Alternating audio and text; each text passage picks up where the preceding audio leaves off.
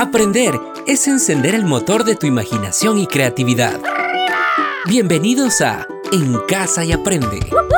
Descubre con nosotros historias y conocimientos. En Casa y Aprende. ¡Comenzamos! Es habitual que al trabajar con números se nos torne difícil, pero aquí estamos para ayudarte. La pregunta de hoy es, ¿cómo redondear un número decimal? ¿Sabían que el redondeo lo aplicamos en muchas ocasiones sin darnos cuenta de ello? Y aunque es sencillo de realizar y muy práctico para agilizar las tareas diarias, hay que recordar que tiene unas normas que debemos seguir para usarlo correctamente. Hoy les voy a presentar a Robert Simpson, el padre del redondeo. Hola, hola. Redondear un número es reducir el número de cifras manteniendo un valor parecido. El resultado es menos exacto, pero es más fácil de usar.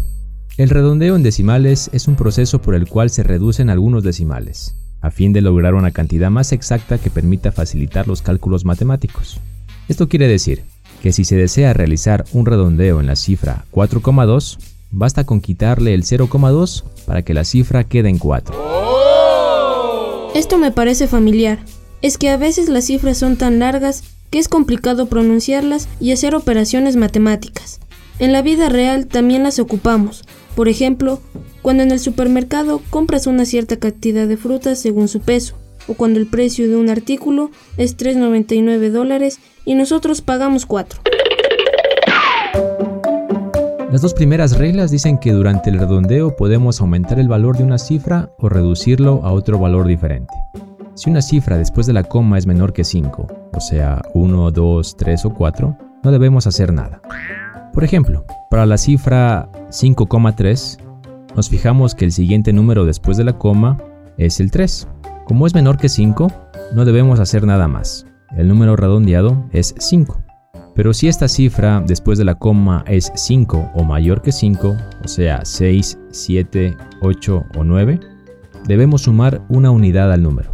Por ejemplo, si la cifra es 32,7, nos fijamos que el siguiente número después de la coma es el 7. Como es mayor que 5, debemos sumar una unidad al número. Es decir, 32 más 1 igual 33. El número redondeado es 33. Amiguitos, recuerden que aunque el redondeo es muy sencillo de realizar, hay unas reglas básicas que debemos seguir para aplicarlo correctamente. Así es, ahora continuamos con las otras dos reglas que nos faltan.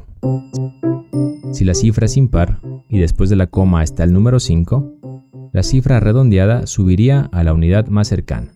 Por ejemplo, 73,5. Nos fijamos que es impar y después de la coma está 5 así que debemos subir a la cifra más cercana, quedando 74. Si la cifra es par y después de la coma está el 5, la cifra redondeada quedaría con la misma cifra sin contar los decimales. Por ejemplo, 78,5 es un número par y después de la coma tenemos 5. Se redondearía en 78. Recuerden que el uso del redondeo es muy importante porque nos permite obtener una imagen más clara de lo que nos están contando al reducir la cifra a un valor más sencillo de leer y estudiar.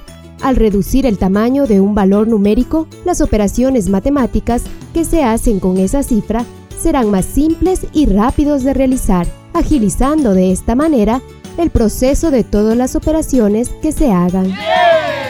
Lo han hecho genial. Nos escuchamos pronto, amiguitos.